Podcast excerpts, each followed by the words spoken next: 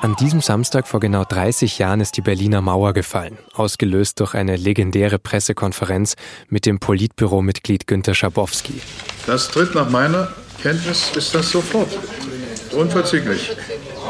Und auch Angela Merkel hat damals diese Pressekonferenz gehört. Mir war nicht ganz klar, was das genau bedeutet. Ich habe allerdings sofort meine Mutter angerufen und ihr von dieser möglichen Nachricht erzählt. So hat die Kanzlerin vor einigen Jahren vom 9. November 1989 erzählt. Später an dem Abend sei sie dann auch zum Grenzübergang gegangen. Und dort war ersichtlich, dass bereits Tausende auf dem Weg waren, um über die Brücke in den Westteil der Stadt zu gehen. Ich habe mich diesem Zug von Menschen angeschlossen und habe mich mit vielen anderen gefreut über diesen unglaublichen Tag. Zum 30. Jahrestag hat Merkel jetzt mit der SZ ausführlich über die Wende und den Osten gesprochen, in einem ihrer wenigen sehr persönlichen Interviews. Was für Merkel das Schwierigste am neuen Leben in der Bundesrepublik war, erzählt mir gleich die Berlin-Korrespondentin Kerstin Gamelin. Sie hat zusammen mit Nico Fried das Interview mit der Kanzlerin geführt. Sie hören auf den Punkt mit Vincent Vitus Leitgeb. Frau Gamelin, Sie haben zum Mauerfalljubiläum mit der Kanzlerin gesprochen, aber vielleicht können Sie zu Beginn ganz kurz erklären, wie nahe war denn Angela Merkel in der ehemaligen DDR zur Mauer? Wie lange hat sie da gelebt? Angela Merkel ist ja jetzt 65 Jahre alt und hat somit 35 Jahre, mehr als die Hälfte ihres Lebens noch in der DDR verbracht. Und sie hat, als sie dann in Berlin gelebt hat, auch sehr nahe an der Mauer gewohnt, nämlich in der Marienstraße die erste Wohnung gehabt. Die S-Bahn ging genau entlang der Mauer und sie ist dann jeden Tag entlang dieser Sperranlagen nach Adlershof gefahren, äh, um dort äh, an ihren Arbeitsplatz zu gehen. Also sie hatte eigentlich über die ganzen Jahre in Berlin einen sehr engen Kontakt zur Mauer gehabt. Sie gibt ja jetzt eben sehr wenige persönliche Interviews. Wie schwer war es dann für Sie, Angela Merkel darüber zum Sprechen zu bekommen? Naja, sagen wir mal so, es gibt, glaube ich, äh, unter Menschen, die in der DDR groß geworden sind und sich zufällig irgendwo begegnen, so eine Art Code. Also, dass man einfach ein Wort sagt, auch manchmal sogar aus Versehen, und der andere weiß genau, aha. Also so ein Wort ist zum Beispiel Kosmonaut. Da weiß man, der Kosmonaut ist der Osten und der Astronaut ist der Westen. Und so ähnlich war das jetzt auch mit diesem Interview. Frau Merkel hat im Mai mal in kleiner Runde da hat man sie gefragt, ja, wie geht es denn jetzt weiter mit der Koalition? Und da hat sie geguckt, so ein bisschen verschmitzt sogar und hat gesagt, ja, es entwickelt sich. und dann habe ich natürlich als auch aus dem Osten stammende Person gewusst, ah, Manfred Krug, das ist jetzt ein, ein Sketch, auf den sie anspielt, und zwar die Kuh im Propeller. Das war so eine Art Kultgeschichte äh, in der ehemaligen DDR. Da geht es um Folgendes. Die Sowjetunion wird aufgebaut und in Moskau beschließt man, dass einer der Genossen jetzt zu den ungebildeten Bäuerchen aufs Land fährt und denen erzählt, dass man jetzt das sowjetische Flugwesen aufbaut, dass sich es entwickelt und dass sie doch dafür Geld spenden sollen. Und dann fährt der Genosse dahin und sagt den Bauern, unser sowjetisches Flugwesen, es entwickelt sich und jetzt spendet doch mal Geld dafür. Und weil die Bäuerchen dann so sagen, hm, na ja, warum denn, fängt dieser Genosse immer weiter an zu erzählen, wie wichtig ist, das ist. Und er sagt dann zum Beispiel, der Propeller ist so stark, wenn da eine Kuh reinkommt, ritsch, ratsch, ist der Kopf ab. Sodass es eine totale absurde Geschichte wird und die darauf hinausläuft, dass eben so ein Genosse das Volk agitieren will, unbedingt was zu machen, unbedingt, unbedingt, unbedingt. Aber die Bäuerchen machen das da nicht.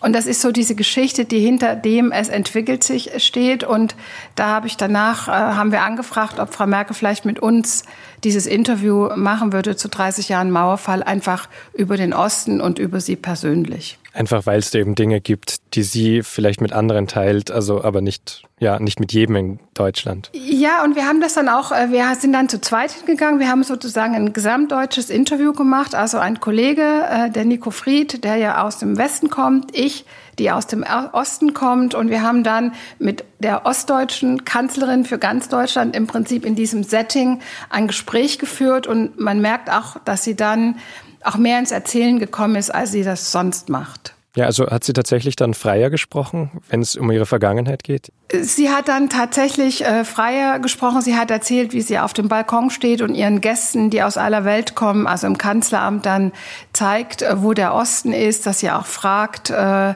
ob sie schon vorher mal im Osten waren. Sie hat auch erzählt, wie mühsam es auch für viele äh, Bürger war im Osten, diese Freiheit auch plötzlich nutzen und leben zu können, weil das ist ja nicht nur schön, sondern auch anstrengend. Und sie hat selber auch erzählt, wie sie ihre erste Reise nach Hamburg gemacht hat und dann noch nach Konstanz fahren wollte, um einen Freund zu besuchen, einen Professor, der mal äh, die DDR verlassen hatte. Und da ist sie dann selbstständig von Hamburg durch den Westen nach Konstanz gefahren, hat dort ein Hotel gebucht, billig mit Klo über den Flur und hat sich gesagt, kann ich denn als alleinstehende Frau hier ganz allein im Westen sicher übernachten. Und das klingt heute für uns alle total abstrus. Aber das war wirklich damals so, man ist durch Rumänien gefahren und hat gewusst, wie man sich da benehmen muss, also was man einfach machen muss, damit es schön wird. Man hatte aber keine Ahnung, was man machen muss, um sich sicher im Westen bewegen zu können. Und sie sagt auch, dass im Nachhinein es manchmal auch so äh, war, dass der Westen doch ein bisschen überschätzt und idealisiert wurde von den DDR-Bürgern. Hat sie das dann irgendwie auch reflektiert, wie sie das politisch geprägt hat? Oder hat sie das politisch geprägt, diese Erfahrung? Ja, ihr Regierungsstil wird ja gelegentlich als stoisch eingeschätzt und sie hat danach auch erzählt, dass damals in ihrer Kindheit im Pfarrhaus es schon so gewesen ist, dass im Pfarrhaus sehr viele Gäste waren aus aller Welt sozusagen und da sehr, sehr diskutiert wurde, dass aber dann die Meinung, die sie sich dann selber gebildet hat, nicht die Meinung war, die öffentlich in der DDR die richtige Meinung war, so dass sie sehr früh damit gelebt hat, sich die Dinge anzuhören, sich die Dinge zu überlegen und danach sich eine Meinung zu bilden und bei dieser Meinung zu bleiben. Und dass sie damals in der DDR eben sehr oft sehr einsam war mit ihrer Meinung oder auch wenige Freunde nur hatte, die diese Meinung geteilt haben, hat ihr geholfen, dass sie dann später als Regierungschefin nicht immer umgekippt ist und ständig ihre Meinung verändert hat, sondern sie hat es gelernt gehabt, dass sie allein ist mit ihrer Meinung, dass sie die auch alleine durchsetzen muss, wenn sie davon überzeugt ist. Und das hat auch ihren Regierungsstil geprägt.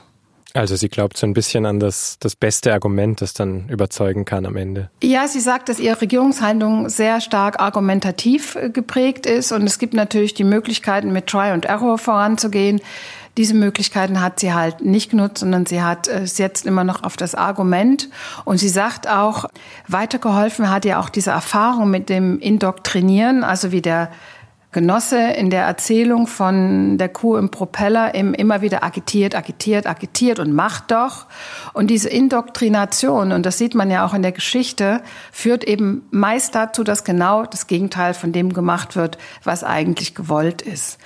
Das äh, sagt sie, dass wenn sie jetzt Gespräche hat, auch Streitgespräche, wenn sie es fünfmal versucht hat, bei dem anderen ihre Meinung durchzusetzen und der ist aber trotzdem nicht sein, ihrer Meinung, dann hört sie auch auf und dann sagt sie, muss ich neu überlegen, mir neue Argumente bereitlegen und die ganze Sache nochmal überdenken.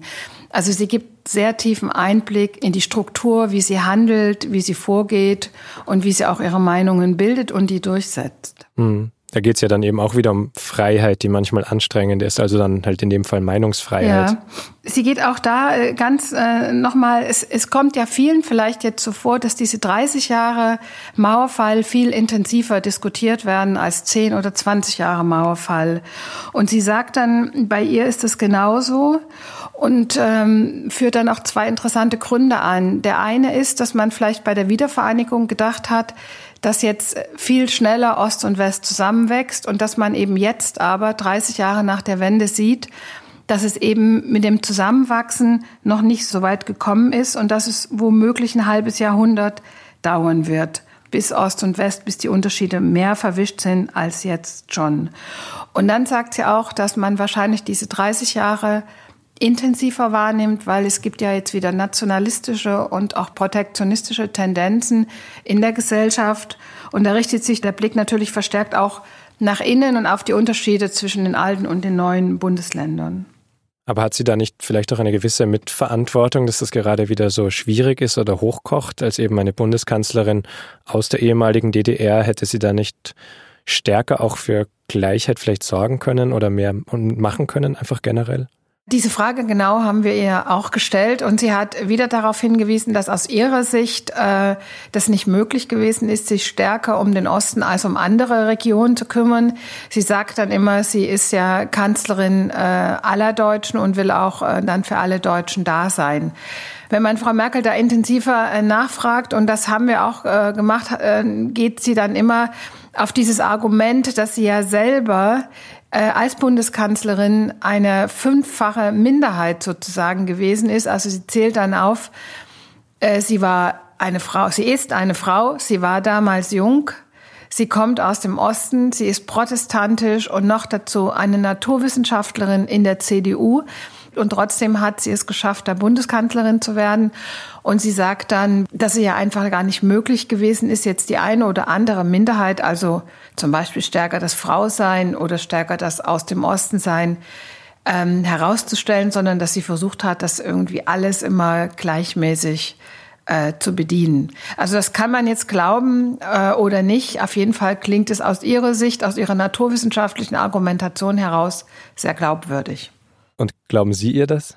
Also ich denke schon, dass viele Menschen im Osten ihr das nicht so abnehmen, ähm, dass sie einfach eine andere Sicht auch auf die Dinge haben. Alle diejenigen, die einfach davon betroffen waren, dass, er, dass sie den Job verloren haben, dass sie umschulen mussten, dass der Beruf nicht mehr anerkannt wurde, die haben sich sicher mehr von Frau Merkel erhofft. Und das hat man ja zuletzt auch gesehen, wenn sie in den Osten gefahren ist Sie sagt dann in unserem Interview, Dankbarkeit ist keine Kategorie, in der sie da denken kann, weist aber zugleich darauf hin, dass sie auch im Osten freundlich empfangen wird. Also an diesem kleinen Satz, da merkt man schon, dass es ja auch wichtig ist, ähm, die, diese Verbundenheit zu zeigen. Und äh, seit sie ja äh, selbst gesagt hat, dass sie spätestens 2021 nicht wieder antritt als Bundeskanzlerin, fällt es ihr, glaube ich, auch einfacher und leichter, über ihre Emotionen zu sprechen.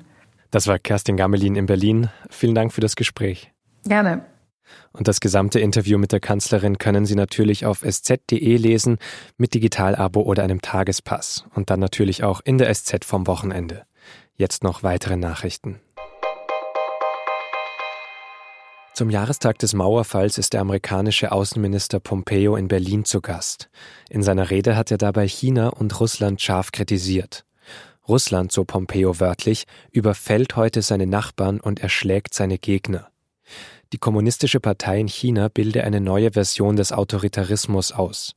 Sie verwendet Taktiken und Methoden, um das Volk zu unterdrücken, die den Ostdeutschen von früher entsetzlich bekannt sein dürften. Nach Informationen der SZ streicht der Autobauer Daimler jede zehnte Führungsposition in Deutschland. Weltweit sollen 1100 Arbeitsplätze für Führungskräfte abgebaut werden. Der Daimler-Chef Kelenius hat erst vor ein paar Tagen Kürzungsprogramme angekündigt. Daimler müsse sich zum Beispiel noch viel mehr beim Wandel zum E-Auto anstrengen und deutlich sparen. Details will Kelenius in der kommenden Woche bekannt geben. Der AfD-Fraktionschef in Brandenburg, Andreas Kalbitz, soll vom militärischen Abschirmdienst MAD durchleuchtet worden sein. Das berichtet der Spiegel. Kalbitz war von 1994 bis 2005 Fallschirmjäger bei der Bundeswehr und soll mindestens dreimal mit dem Bundeswehrgeheimdienst gesprochen haben. Der MAD soll Erkenntnisse über die rechtsextremistischen Bestrebungen von Kalbitz haben. Der AfD-Politiker war um die Jahrtausendwende Mitglied in der Jungen Landsmannschaft. Die galt damals als rechtsextreme Vorfeldorganisation der NPD.